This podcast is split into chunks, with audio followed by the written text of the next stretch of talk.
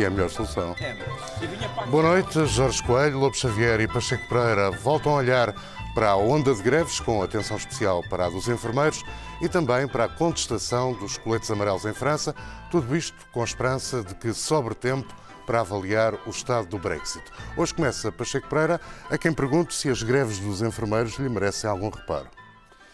Nunca ouvirá de mim eh, qualquer crítica ao exercício por parte de um grupo ou de uma classe profissional do seu direito à greve. A minha No pergunta- entanto, eu sei, já lá chego à substância. No entanto, eh, há circunstâncias em que há greves que eh, podem pôr em causa valores, como é o caso da vida, eh, A reflexão que do parece- Primeiro-Ministro. Que parece ser o caso no- na greve dos enfermeiros. Mas a culpa não é dos enfermeiros. A culpa é da necessidade de estabelecer serviços mínimos que realmente tenham em conta essa necessidade.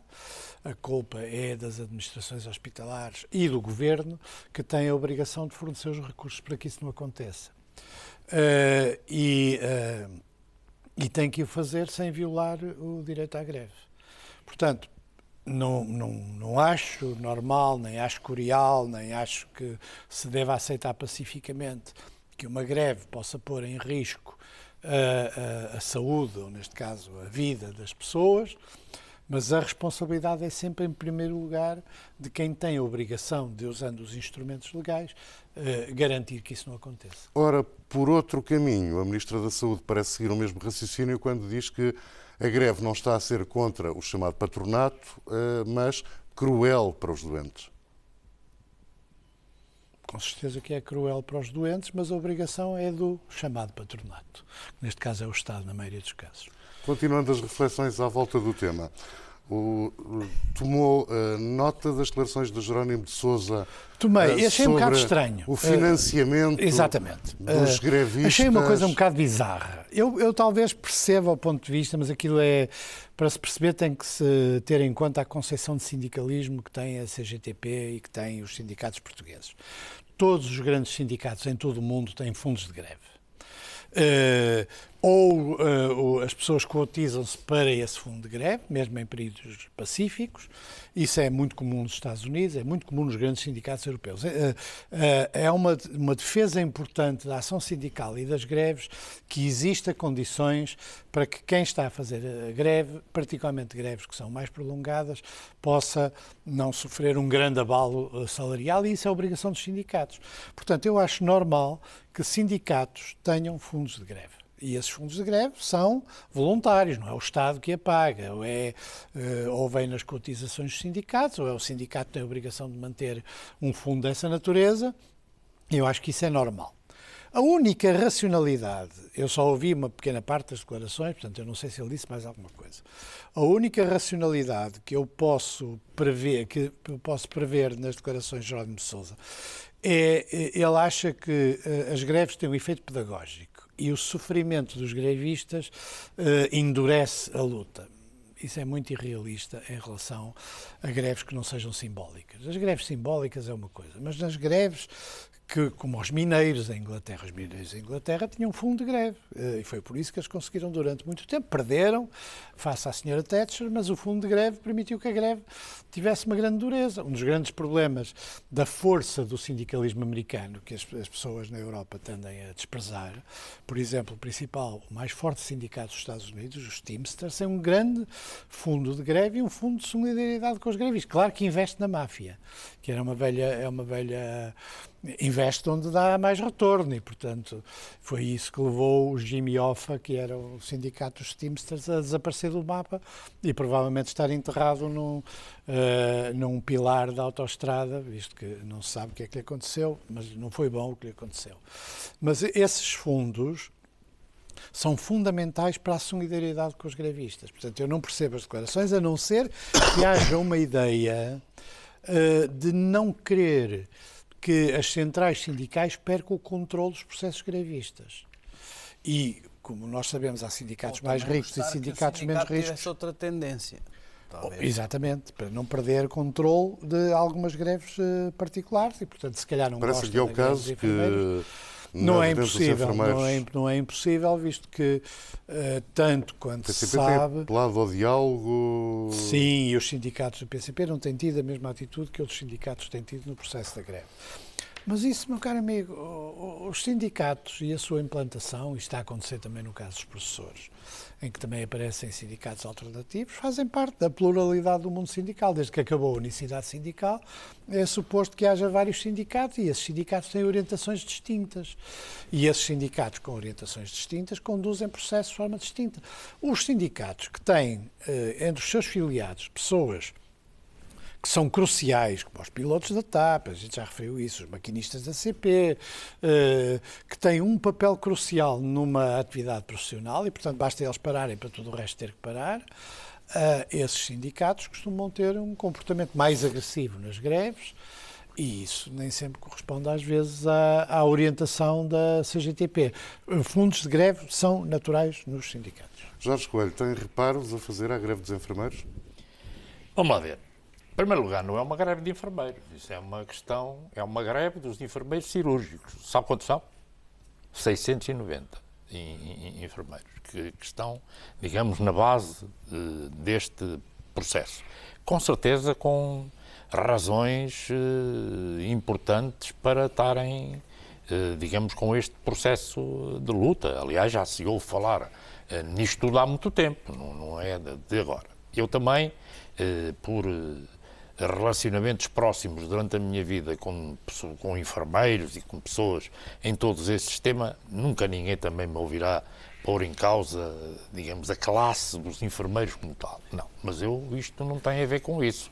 Há aqui um problema inicial. Os enfermeiros estão mal pagos, a generalidade de- de- de- das profissões, quer sejam os cirúrgicos, quer sejam as outras especialidades todas que existem de enfermeiros. Eh, Também é sabido que a generalidade dos enfermeiros tem duplo emprego. Tem um emprego no Serviço Nacional de Saúde e um emprego na área privada. E não fazem por gosto, fazem porque as suas eh, necessidades para a sua sobrevivência exige que tenham este tipo de, de, de vida, o que implica, como imagina, 16 horas de trabalho, mais ou menos por dia, o que é algo muito complicado. Portanto, há aqui com certeza uma base em que as pessoas têm razão eh, do ponto de vista de quererem ter uma vida melhor e, portanto, levarem-nas a fazer greve. Uma coisa é as pessoas terem o direito absoluto de fazer greve e escolherem as melhores formas de poder reivindicar aquilo que se acham com direito.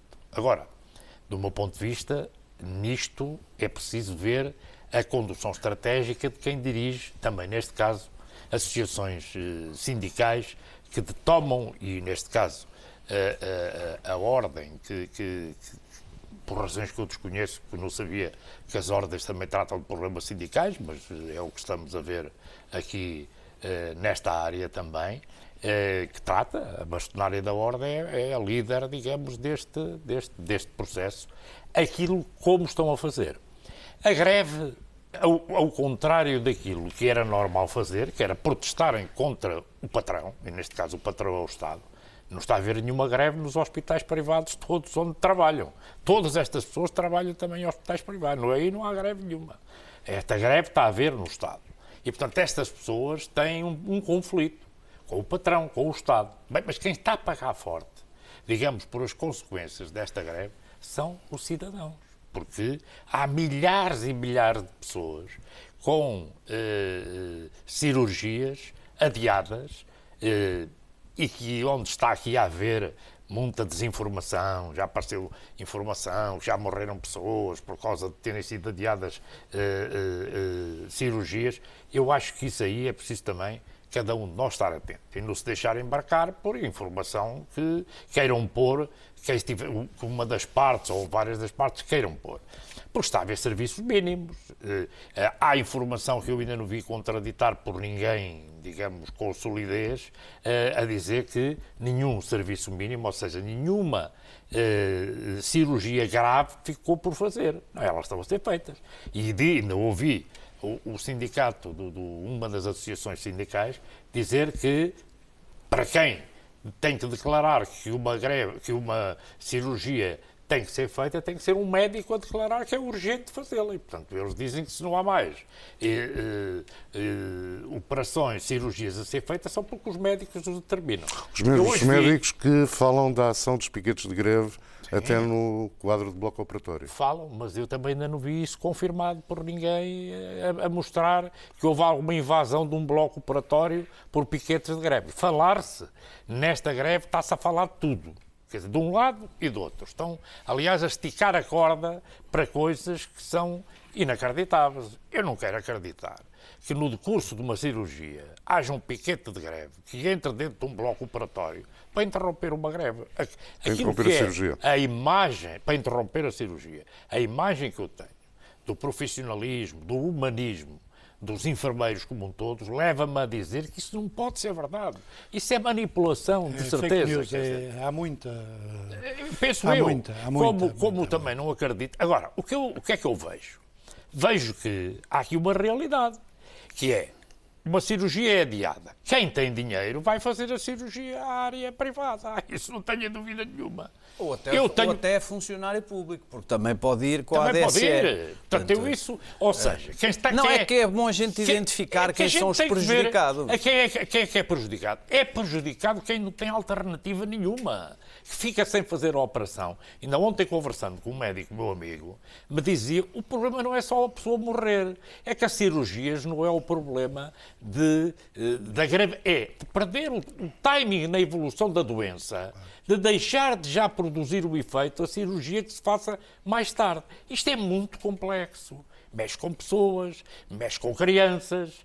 Agora, estamos a assistir aqui a algo que me permite dizer que eh, isto é consequência de um radicalismo, radicalismo que existe, não sei se é de ambas as partes ou não, mas até admito que seja de ambas as partes, que não está a conduzir a nada. Como eu sou um fervoroso eh, inimigo do radicalismo, em, no que quer que seja, nesta área, então, muito menos se pode haver. Portanto, eu gostava de, de, Não era que fizessem uma reflexão, era que parassem imediatamente com isto, ambas as partes, e que se sentassem a uma mesa para tentar encontrar aqui uma solução, nem começasse por ser provisória, para procurar encontrar uma solução definitiva. Isto não pode continuar. Não pode continuar. Nós temos uma sociedade muito frágil, temos um sistema nacional de saúde muito frágil. Tudo isto é muito frágil para permitir que tudo isto esteja a acontecer e esteja a degradar a imagem e, a, e, aquilo que é a segurança que os portugueses têm relativamente ao funcionamento do o seu Serviço pôr, Nacional de Saúde. O Governo pode pôr como condição para dialogar, para negociar, uh, que não uh, esteja sujeito à pressão de uma greve em curso? Oh, isso faz parte das regras, digamos, uh, tradicionais da, da, da, da, negociação sindical, que é com os trabalhadores em greve, não, não há negociações. Agora, com toda a sinceridade eu acho que estamos aqui a chegar a um ponto em que todas essas regras são todas muito importantes, com certeza, porque senão dá uma imagem de, de, de degradação, de fragilidade. Mas eu acho que aquilo que tem que haver aqui uma grande preocupação é com as pessoas, é com os milhares de, de, de, cidadãos, muitos dos quais crianças, que dia a dia passam e não são aparadas com consequências muito complicadas. Portanto, eu acho que quer as associações sindicais, quer o governo, deviam imediatamente criar condições para pararem com isto e fazerem um esforço no sentido de haver aqui um entendimento, nem que fosse provisório, para acabar esta situação. António, tem reparos ao exercício de direito à greve Tenho, por parte claro, claro que sim, não existe nenhum. Eu acho que não foi isso também que disseram o Jorge e o, e o, e o Pacheco Pereira. Mas nenhum, não existe nenhum direito irrestrito, nem nenhum direito que não deva ser, cujo exercício não deva ser ponderado com outros direitos que tolhe ou que, ou que prejudica. E, portanto, eu acho que não adianta muito dizer que se respeita o direito à greve. É evidente, está na lei e é uma, uma conquista importante no, do, do, do, nosso, da nossa sociedade e da nossa, da nossa forma de viver coletiva, mas não é, obviamente, um direito irrestrito. O, o nadador salvador do, do Instituto de Socorros a Náufragos não pode fazer uma greve de zelo na praia eh, recusando-se a ajudar pessoas que se estão a afogar. É evidente que isto tem, tem que a greve e que o exercício do direito à greve tem limites. Não é? No caso dos os direitos, quando nós estamos a falar, por exemplo, nas greves dos transportes, dos cidadãos que não conseguem movimentar-se, não chegar ao trabalho, isso obviamente interfere com a sua, sua vida, mas não propriamente com os direitos neste sentido. Mas não haver serviços mínimos é um exagero. É, é, é, claro que é. E não haver requisição civil, porque esse é, o, é outro ponto. O, o que eu não. E, e, portanto, eu acho Primeiro, que esta greve prejudica seriamente os doentes. Dentro do universo dos doentes, prejudica seriamente os mais desprotegidos. E os mais desprotegidos são, num pequeno caso, é indiferente se têm dinheiro ou não, porque há cirurgias complexas que só se fazem, só se fazem no, no setor público. Mas, na grande maioria dos casos, isto prejudica os mais fracos os trabalhadores do setor privado, sem seguro. Uh, e, portanto, isso são as camadas mais desprotegidas da, que são da, a larga da sociedade portuguesa. Dos, das pessoas Porque isto estão... não prejudica funcionários públicos, nem, obviamente, quem tem seguros de saúde.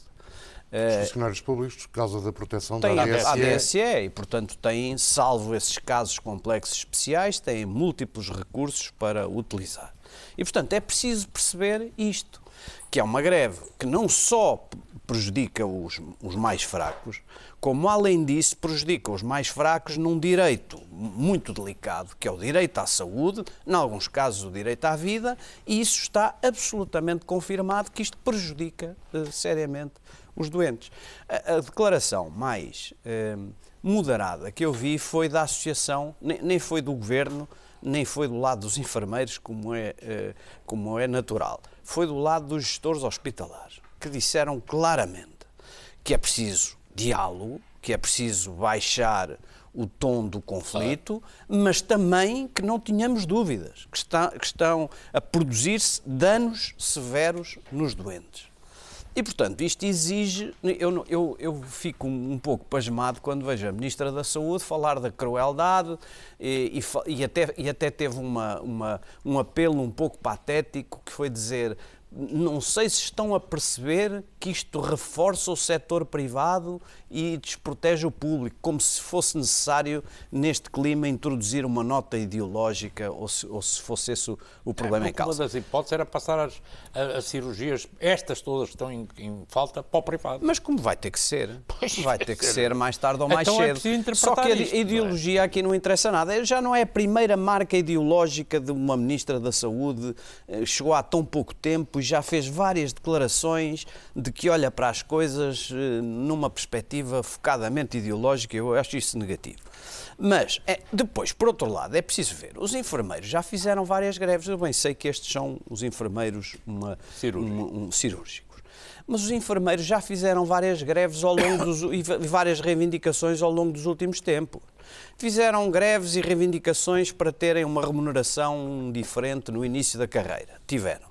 Fizeram greves por causa das 35 horas. Tiveram. Aliás, um desastre o que, o, que, o que aconteceu nessa matéria das 35 horas, em que passaram a ter um horário diferente do setor privado e, portanto, têm que trabalhar menos do que no setor privado, embora boa parte deles, como disse o Jorge, trabalhem também no setor privado. E, e agora tem mais esta, quer dizer, isto, isto eu, eu acho que, enfim, eu compreendo que há uma, uma espécie de choque frontal entre um, um, discurso otimista e beatífico sobre a situação da economia e a pujança de, de, de, Portugal no plano económico e depois as pessoas que ganham mal, porque ganham efetivamente mal. Mas hoje ganha mal toda a gente. O problema que há nos ordenados dos enfermeiros não é muito diferente dos problemas que existem nos jovens licenciados em Direito ou Economia ou Gestão que começam a sua carreira. Hoje, o, que se sabe da estrutura salarial portuguesa é que, de facto, a, a, a progressão, dos, a progressão é difícil, em muitas carreiras, progressão mesmo remuneratória, e que existe uma estagnação dos salários no, no, no início da carreira, sobretudo que sobretudo afeta os mais novos. Portanto, os, os enfermeiros eu reconheço que ganham mal, mas essa é apenas uma parte de um problema geral do, do, do país. Breves notas numa segunda ronda? Breves notas, a primeira das quais é que a capacidade negocial do governo está muito limitada pelo comportamento do Ministro das Finanças. E, e portanto, não é.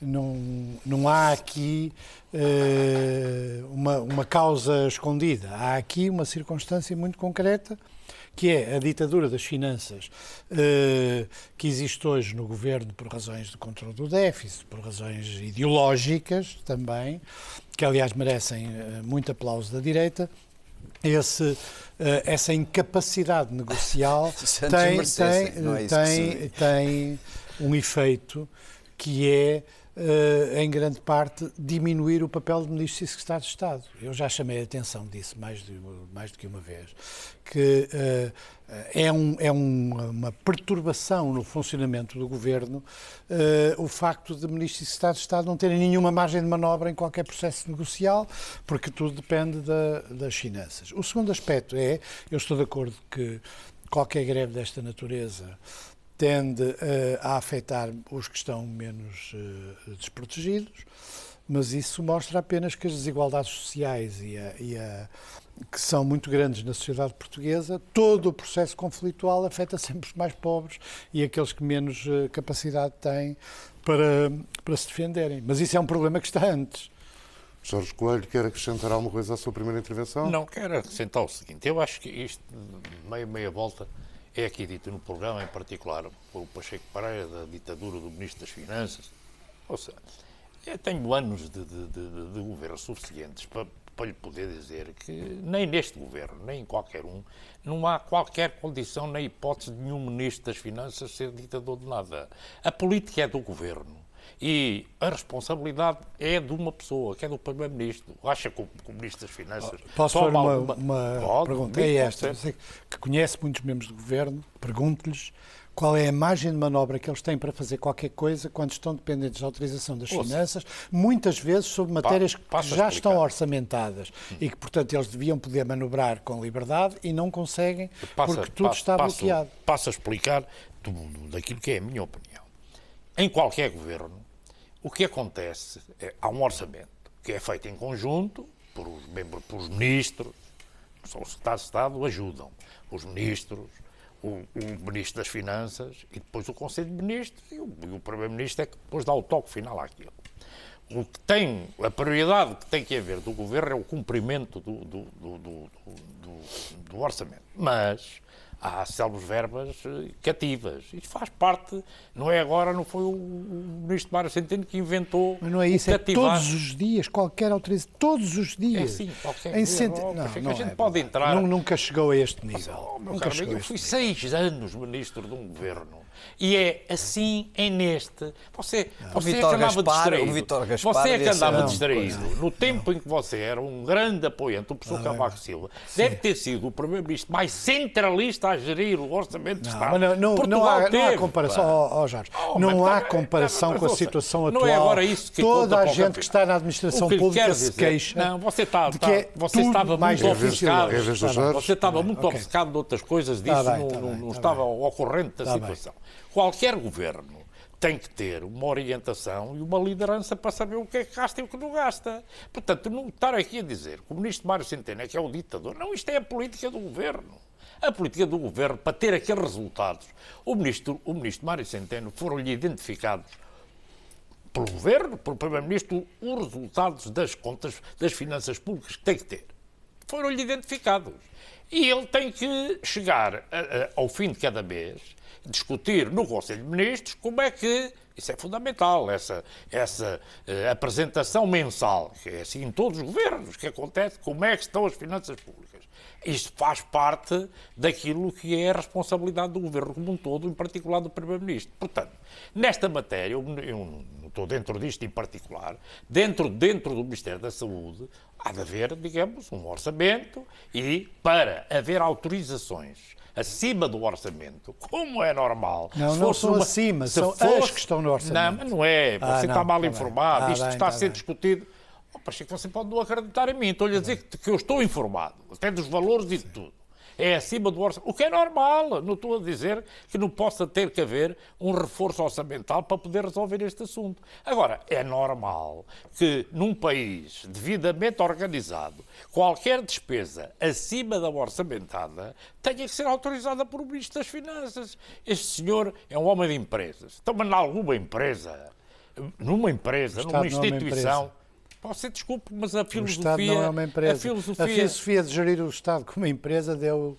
Não, pelo menos tem de respeitar as regras de contabilidade. Então, na sua opinião, nem deve ter é contabilidade, não deve ter nada, é gastar para a frente e quando acabar. Que qualquer pessoa quando acabar, que está na atual, um, fecha a porta. Na atual administração pública, Sim. com a obsessão dos valores do déficit que hoje existem, sabe que é um inferno gerir o próprio orçamento que está atribuído, pela simples razão. Mas, mas, mas, o próprio orçamento que está atribuído. Daí que é um orçamento real e um orçamento mas, fictício. Isso é em qualquer governo. Você, ah, é? você, bem, você okay. é uma pena não ter sido ministro no tempo não, do professor Cavaco, não. porque passava a ter outra ideia do funcionamento não. disto. Porque isto tem que ser assim. Alguém tem que comandar as finanças do Estado, porque senão é a tragédia. E eu acho que os portugueses, há uma coisa que não querem, é que isto volte tudo ao tempo da Troika. Porque é o que pode acontecer. Quer dizer, se isto entra, repare, se todo este movimento reivindicativo que existe, são 20 e tal uh, lutas, não estou a pôr em causa as lutas, é, estou a dizer é que se tudo isto se resolver, do ponto de vista de aceitar aquilo que são as reivindicações do movimento sindical, ah, não tenho dúvida nenhuma que as contas públicas deixam de ser o que são hoje. Talvez haja António Costa dizia esta semana cortar. no Parlamento que isso seria dar razão ao PSD e ao CDS. Eu, isso não me importa nada dar razão a este ou aquele. A mim o que me importa, com toda a sinceridade, é ter um país com finanças públicas sãs, porque eu aprendi na vida, nomeadamente na, na minha atividade governativa, que um país sem finanças públicas sãs não vai a lado nenhum. É um desastre. Pode demorar mais meio ano, pode demorar mais um ano. É um desastre já vamos total chegar a, já da vamos, sociedade. Já vamos chegar à é, França. É, sim, pois vamos chegar à França. Chegar à França. Agora, eu, não tenho dúvida nenhuma sobre eu, isso. Uh, tenho a dizer duas coisas. Em primeiro lugar, eu, eu tenho mais dificuldade em compreender algumas coisas que diz o Pacheco Pereira. Porquê? Não, sim, é natural. É um, é um constante. Mas você não é acha que é isto que acontece? Eu já lá vou. A Cristas farta-se Eu já lá vou. Não, mas isso. o problema. Ah. Não, isso é verdade, que acontece as cativações, etc. Só que chamar o ministro Mário Centeno para aqui ah. é a mesma coisa que dizer que a solução dos problemas todos, das reivindicações, é dar o que eles pedem. No não, fundo é o que você. É o que não, você não, fez. Não, não, é não, margem lá, para negociar. Lá. Não é dar o que eles pedem, é ter margem para negociar. Não, não tem margem, margem para negociar. Já teve muita e já lhes deu ah, muita e porventura ainda tem alguma. Ah, o problema é que era o que eu, eu nunca pensei ter de chegar a esta posição, mas eu, eu não, não me apetece nada chamar para aqui o ministro Mário Centeno, na medida em que eu acho que ele não pode, obviamente, ceder a estas dezenas de reivindicações. Então não adianta fazer todas... um apelo para o diálogo. Não, faz, adianta, o diálogo tem existido, não, não tem feito outra coisa ah, nos últimos quatro anos. António, quando uh, formula a questão nesses termos, isso não implica o seu reconhecimento de que o interlocutor real não é a Ministra da não, Saúde, não implica, não. mas sim o Ministro das Finanças. Não, não, não é claro que, claro que a Ministra da Saúde não é, também, é um interlocutor, mas chegou agora e não, e não tem força ainda, nem tem, uh, tem a, a legitimidade ter, política. Ter não, ideologia ela tem capacidade é. também. Mas também parece. Mas o que eu, o que eu... Isto é uma opção do Governo. Claro a é. opção é. do Governo é, foi a opção de deixar de investir em certos setores no, do Estado, deixar de fazer certas reformas e transferir recursos diretamente para as pessoas. Não estou a fazer nenhum juízo negativo. Só que a opção é a opção marca do governo de António Costa. E, portanto, o Ministro das Finanças, sim, tem imenso poder, os outros ministros têm-lhe todo medo, ele é popular, conseguiu resultados impressionantes do ponto de vista estatístico e tem, portanto, um enorme poder de facto. Mas esta é a opção de António Costa. É a opção Oh, oh, de então respeitar. Você sabe, sabe com certeza, quanto é que já foi colocado do ponto de vista financeiro desde que este governo, desde o fim da Troika até hoje, a mais no orçamento da saúde? 3 mil milhões Oh, Jorge, de eu, eu sei. Eu 3 não, mil milhões Eu é não sei dinheiro. só que foi Mas mais. é preciso dizê-lo. Mas ainda está longe do que era o orçamento antes da Troika entrar. Eu não, Sim, eu não e, só e, sei. E uma parte importante do investimento baixou. Eu António não sei só. Eu não. São António Mesmo agora, Eu já sei, que, eu já sei que foi mais, mas as condições em que todos esses reforços de verba foram feitos são condições de conflitualidade permanente. Mas E, de- e aos arrepelões, aos arrepelões, o subfinanciamento da saúde tem de vez em quando uns pequenos alívios que são aos arrepelões quando a situação já não é mais eh, controlável. E, e a Os degradação. equipamentos estiveram sem manutenção hoje? durante anos. Eu isto vai ter, vai a ter degradação. Pois tiveram durante a bancarrota, durante anos. durante a bancarrota de- deviam ter estado, com certeza. Estiver. E, e ter Até todo o o, nosso Estado. atual Presidente da Agora, Agora é preciso fazer escolhas, é preciso fazer escolhas e as escolhas foram noutro sentido. As escolhas do governo foverno noutro sentido. O, governo, o Ministro das Finanças tem o poder que o Pacheco Pereira fala e tem im- imensa, imensa força sobre os outros, mas é uma ferramenta da, da orientação geral do governo. Eh, É uma ferramenta, é uma boa ferramenta, é talvez a mais importante da A orientação 20 geral. minutos do fim do programa, nem chega a 20 minutos.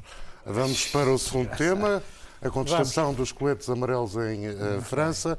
O, E eu eh, vou fazer uma, o rema- uma Pereira, remake, vou fazer uma remake do saudoso ponto contra ponto. o Pacheco Pereira podia é- estar eh, nos dois lados da barricada, pelo menos do ponto de vista eh, Exatamente, do eu vou trazer coisas que fazem parte do kit Ele da polícia o e coisas do kit dos manifestantes. Esqueceu-se da máscara. Esqueci-me da máscara, infelizmente.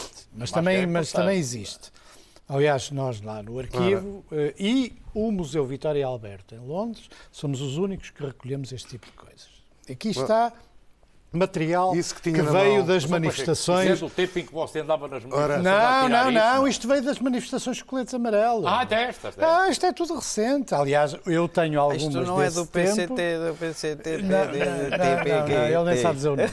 Eh, não, eu tenho uma desse tempo, americana, Sei que tem um C. americana, Eh, americana, que era muito mais antiga, que foi uma que caiu em frente Ah, e, eu resolvi Consegue virar ao contrário, porque assim os nossos espectadores também podiam ler o que lá estava escrito. Exatamente. Virar ao Isto contrário, é a, a última, a última, virar ao contrário. rodar, que- rodar. Não, rodar não tem É. Não nada. tem lá nada. Lá, não há nada. O que eu estou a Vê se não tem prática disto. é colocar, é colocar assim Assim. e a espera Assim da uma câmara que do assim já se teto. lê. Assim Ok. só se for. Já se lê. Então aqui tem uma Ah. moderníssima granada de gás lacrimogéneo atirada contra os coletes eh, amarelos. Ai, não foram os coletes que atiraram aos polícias. não, isso. isto não, isto não. Eh, Às vezes há- havia a prática de pegar nisto e devolver a Olha, eu vi lá vários a tirarem aos polícias. Sim, sim, sim. Não, já vai ver aqui outra Ah, coisa. o objeto, o que é? Depois, o segundo objeto é uma bala de borracha. É, não tem muito o formato de bala, mas pode estar Já deformado. deve Pá, ter você sido disparado. Não. isso para aqui, pá. Não, isso para não, aqui, pá. isto, isto é borracha. pá. Mesmo Agora assim. levar com isto,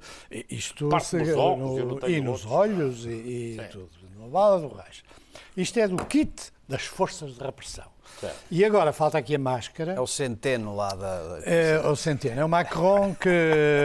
Vocês gostavam tanto do Macron, eh, acho Não, já vamos graça. falar. Já vamos falar do Macron. E isto é do lado dos manifestantes, falta a máscara que eu esqueci-me de trazer. Portanto, tem na é mão minha. agora o que Tenho parece na mão soro fisiológico. Soro é? fisiológico, uma coisa fundamental para deitar nos olhinhos, com a abundância de gás eh, lacrimogéneo que foi distribuído.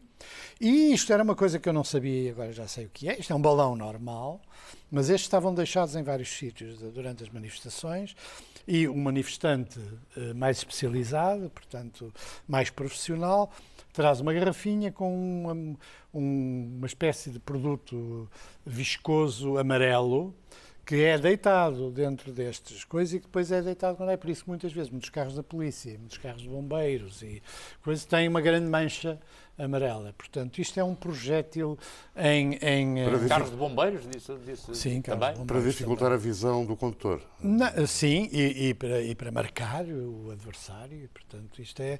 Repare que isto estiver cheio, isto Para não poderem ir apagar não... o fogo dos carros que eles incendiaram. Bom, e acha que. Não, eles não fizeram grande esforço em apagar os fogos. Eh, mais quando eles estavam a chegar E acha que esses arsenais vão ter grande uso no próximo fim de semana, sobretudo sei, depois do sei. atentado? Eu não, eu não pratico a futurologia, mas é natural que que os incidentes. Vamos ver, há uma coisa que as pessoas nunca compreenderam desde o início, nós já aqui discutimos, o que é este conflito dos, dos coletes amarelos não é um conflito tradicional não é um conflito sindical, não é um conflito reivindicativo no sentido clássico do termo. É um conflito característico da sociedade de hoje e de uma sociedade como a francesa, em que há um empobrecimento muito significativo uh, de uma parte da classe média. Nem é tanto, insisto nesse aspecto, não é tanto os mais pobres. Esse, no modo geral, tem uma campânula de proteção. É na classe média.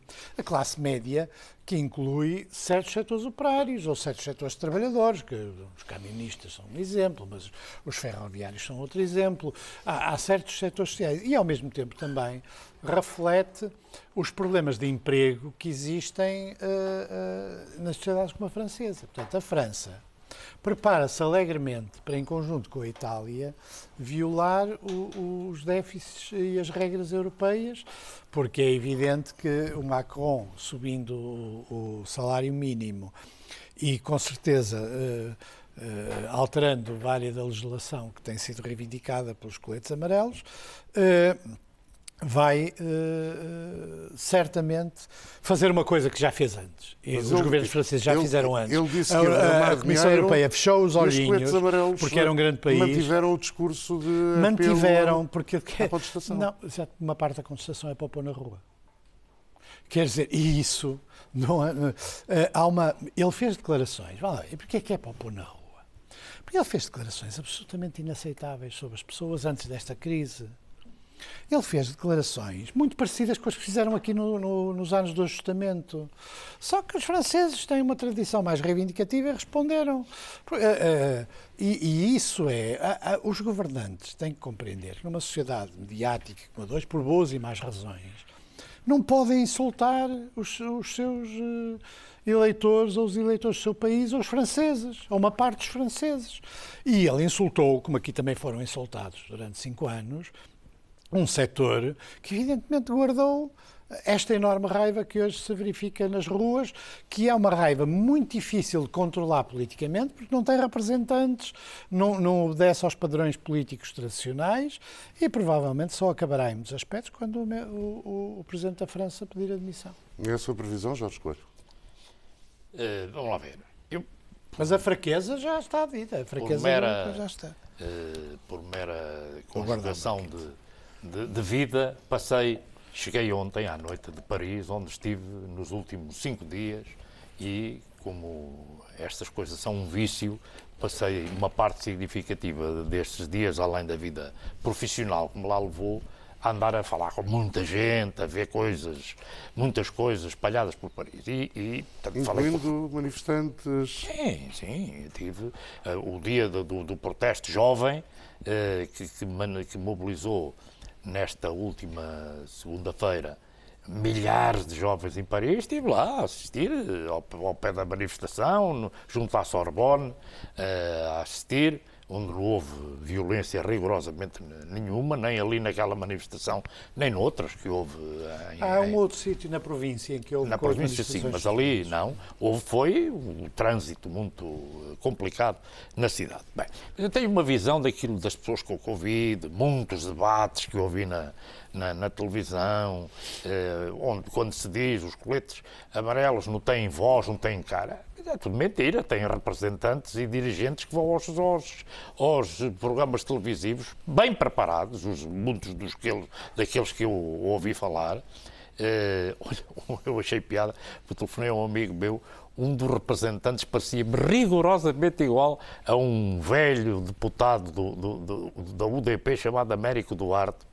Era de barbas, de boné, não tinha o colete para ser diferente, tinha na mão, durante o debate em estúdio. Portanto, aquilo tem ali uma. é multifacetado o que está a acontecer. Sim, mas uma coisa é momento. é ser eloquente num debate, outra é se houver uma decisão, vamos imaginar que Uh, ele decide que já chega, que já se obteve vitória, ser depois seguido uh, pelas outras pessoas do movimento. Mas, mas, essa é que é a diferença que foi aqui referida. Aquilo não tem um líder, aquilo não é um partido, não é um sindicato.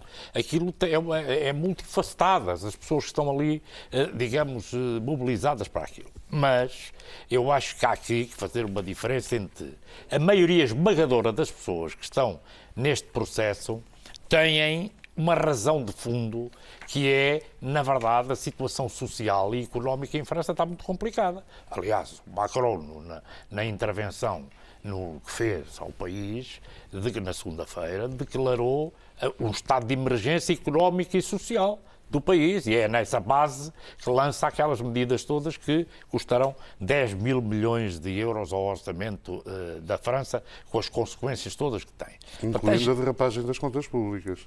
Então, se vai aumentar a despesa em 10 mil milhões de euros, ou arranja maneira de cortar, eh, de cortar a despesa noutros lados, ou tem que aumentar a despesa pública. Isso é inevitável. Isso não se torna numa muito maior dor de cabeça para o conjunto da União Europeia? Não, o que ele tem é uma grande dor de cabeça no país. Quer dizer, vamos começar por aí, que é, aí é que ele tem uma gigantesca dor de cabeça no país. O país, e ele reconheceu, ele numa intervenção para o presidente francês até, eu estava a ouvir, não vi aquilo a, calhar muito bem com a, com a mentalidade francesa, pediu três vezes desculpa aos franceses que prejudicou, que fez coisas erradas. Não é muito costume, mesmo no meio de crises, os presidentes franceses fazerem um tipo de coisas destas. Mas uma coisa são aqueles milhares de pessoas que vão às manifestações, protestam, mas eu não, não sou essas milhares de pessoas que andaram a destruir aquilo que eu vi destruído em pleno Paris lojas e lojas com tudo uh, partido, com tapumes de madeira a tapar aquilo tudo, bancos, lojas de, de não, de marca não, porque depois fizeram algumas entrevistas curiosas em que há um grupo de cerca de 4 mil pessoas em Paris que tem quase como profissão andar nestes ajuntamentos para tratar da vida, porque isto dá muito mais dinheiro do que outro tipo de coisas. Nem tem nada a ver com este movimento. Tem a ver, isto eu vi na televisão, várias pessoas a assaltar lojas, a roubar as coisas e à saída, por exemplo, uma senhora grávida, o, o, o locutor perguntava, a senhora estava a calçar umas botas à porta de uma, de uma, de uma, de uma sapataria. E ela estava grávida sem nada, tapá-la. Disse, então, mas a senhora está aqui a roubar umas botas e tal. E ela disse, pá, pois estou, tenho que me lembrar do meu filho, que estava grávida. O que, o que há misturado no meio disto tudo, as reivindicações têm sentido, eh, o país está a passar por uma crise complicada e, agora, depois nisto há infiltrados, há infiltrados de extrema-direita e de extrema-esquerda que estão unidos neste processo mas também há infiltrados de gangsters eh, que estão organizados para tratarem da vida disto. Isto é uma mistura muito complicada. Agora deixe-me dizer uma coisa. E que roubam eh, especialmente o que é facilmente. E não uh, as coisas de marca. Vendável. Você ouviu isso também? Sim, sim, sim. É curiosíssimo. Uh, as lojas de marca estão-se a safar. Mas as lojas de marca partem, não é? Sim, partem. Partem. partem. A Louis Vuitton foi... Aconteceu uma cena extraordinária. Louis Vuitton tem uma loja enorme eh, lá num determinado sítio de Paris e que estava completamente vedada com uh, ferro e arame. E a certa altura os manifestantes viram esses dos assaltos irem tentar uh, tirar aquilo para assaltarem. Foram eles, os manifestantes, que impediram que isso fosse feito e foram lá colocar de novo as, as coisas. Vejam as contradições que existem no meio daquilo. Agora há uma questão que para mim foi a coisa mais importante que ouvi genericamente das pessoas que, apoiando aquele movimento, na origem do dele está uma coisa que eu acho que aqui em Portugal se devia refletir muito nisto, que é, eles acham que a origem disto tudo está na arrogância com que o Macron, desde janeiro deste ano, tratou uh, o país. Não havia problema nenhum, pá, estava tudo na maior das coisas. As pessoas chegaram a um certo ponto, contrastando a sua real situação com aquilo que era o discurso presidencial, estouraram. Porquê é que acha que é importante essa reflexão para Portugal? Porque isso pode se aplicar a qualquer país. O objetivo que este movimento está a ter em França é espalhar isto para a Europa toda. Não tenhamos ilusões nenhumas. Isto já aconteceu um bocado na Bélgica, já aconteceu em outros países. Na Holanda. Na Holanda, e portanto pode acontecer isso. E portanto, isso é normal. E em Portugal há quem queira repetir, já há aí umas convocatórias de manifestações nesse sentido. Pois, mas isso eu vejo aqui. Sim. Não Oh, oh, vejo oh, aqui oh, ambiente. Ó Jorge, para esclarecer este ponto, o Jorge está. É como se o Jorge estivesse a dizer António Costa, não sejas arrogante, isso é você que está a ou. António Costa, não, penses em ser arrogante. Você acha que eu ia dizer isso? Não, Pá, não ia dizer. Olha, se eu, souber, se eu achasse isso, dizia-lhe a ele. Não vinha para aqui dizer para o programa eh, esta questão. Não, acho que, felizmente, nessa matéria, em Portugal, não tem havido esse tipo. Pode, pode, pode haver um dia, não digo que não. Eh, mas neste momento, em Portugal, felizmente, eh, tem tido a inteligência para ver que esse não é caminho para nada. Por o que eu constatei das pessoas com que falei, de várias áreas políticas, apoiantes do Macron, atenção que destes manifestantes, eu estive a ler no jornal, há 5% que votaram Macron. Quer dizer, e provavelmente mais. eh, a esmagadora maioria de- de- votaram ou na extrema-direita ou na extrema-esquerda, das pessoas que estão nestas manifestações. Concluindo, Depois, também há outros que eh, tiveram outras opiniões. Há ambiente, concluído, há ambiente na França para isto tudo. As origens estão em várias, em várias coisas. Aquilo que eu achei mais transversal é o repúdio pela, pela postura com que o Macron tem tido neste, de arrogância nestes meses. Isto transformou um problema num grande problema, está ali um grande problema e se virem com atenção o discurso que o presidente Macron fez, ele tenta recuperar e voltar atrás, mas a imagem que deu em França e no mundo é que capitulou por completo relativamente àquilo que foi, que são as reivindicações e não resolveu nada, no meu ponto de vista, com aquele discurso que fez. António, o Presidente Macron tem saída? Não, ele tem, um, tem uma, uma saída, se tiver saída, é uma saída muito estreita, porque de facto Macron era para, enfim, pessoas como eu, não nego, eh, uma, representava uma certa esperança, porque ele era europeísta reformista, se pode dizer assim. Eh, no sentido de que gostava da Europa, gostava da, uni- da unidade da Europa, mas entendia que era necessário fazer algumas modificações, reformas profundas. Essas reformas ficaram pelo caminho, as circunstâncias eh, internacionais, nomeadamente aquilo que ele pensava fazer com a Alemanha, gorou-se e, portanto, nessa frente internacional não lhe tem corrido nada bem. Na frente interna, ele é arrogante. Vamos talvez detalhar um pouco o que é que é. o- Parece que ele é- não era. do que é essa, ele sempre foi, porque ele na campanha. Out- Outra das, outra das razões pelas quais havia uma certa esperança é que ele foi capaz de fazer política sem estruturas partidárias eh, clássicas, eh, sem eh, uma orgânica, uma máquina partidária e usando as novas técnicas de comunicação nos, nos, nos países, nas, nas democracias. E foi capaz de ganhar eleições sem ter um partido. E, portanto, eh, eh, isso tinha, eh, dava uma certa esperança de que havia, era possível recuperar, era possível manter a moderação com novas, eh, com novas eh, apesar de ter novas, novas técnicas de fazer política à, à- à- à moda dos tempos.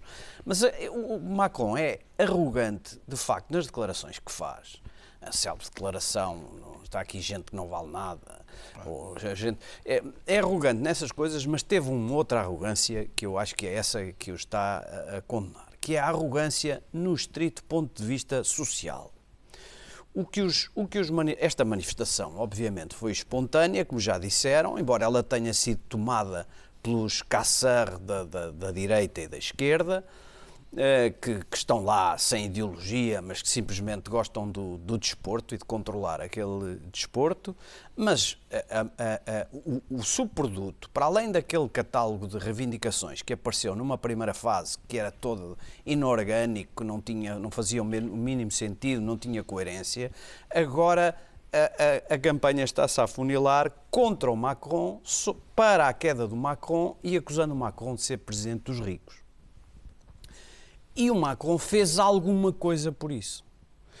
Porque, conhecendo a França, apesar dele ter dito que era preciso fazer as reformas custasse o que custasse para pôr a França competitiva e moderna, Macron não soube fazer as coisas de forma combinada. E, portanto, eliminou o imposto sobre as grandes fortunas, apesar de ter eh, compensado isso com o agravamento dos impostos imobiliários, mas acabou com esse símbolo e não tomou nenhuma medida de natureza social relativamente aos, às classes mais desfavorecidas. Pelo contrário. É o homem, é o homem e, portanto, como se atrasou nessa composição e nesse equilíbrio, perdeu o respeito dessa, dessa, dessa, dessa massa uh, e vai ser muito difícil recuperar. Não é com estas medidas, não creio. Aliás, as, pelas entrevistas que vi, pelos, pelos bocados que fui, fui vendo, uh, as pessoas em geral desdenham das medidas. As medidas têm significado, mas é tarde para as aplicar. É, é aqui Uh, não, não, é só,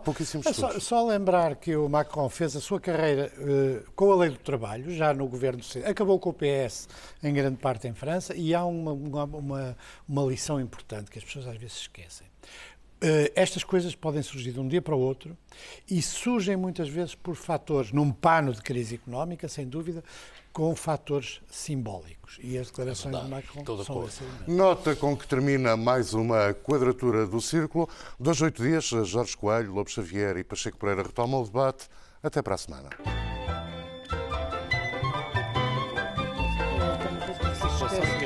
Às vezes Burger.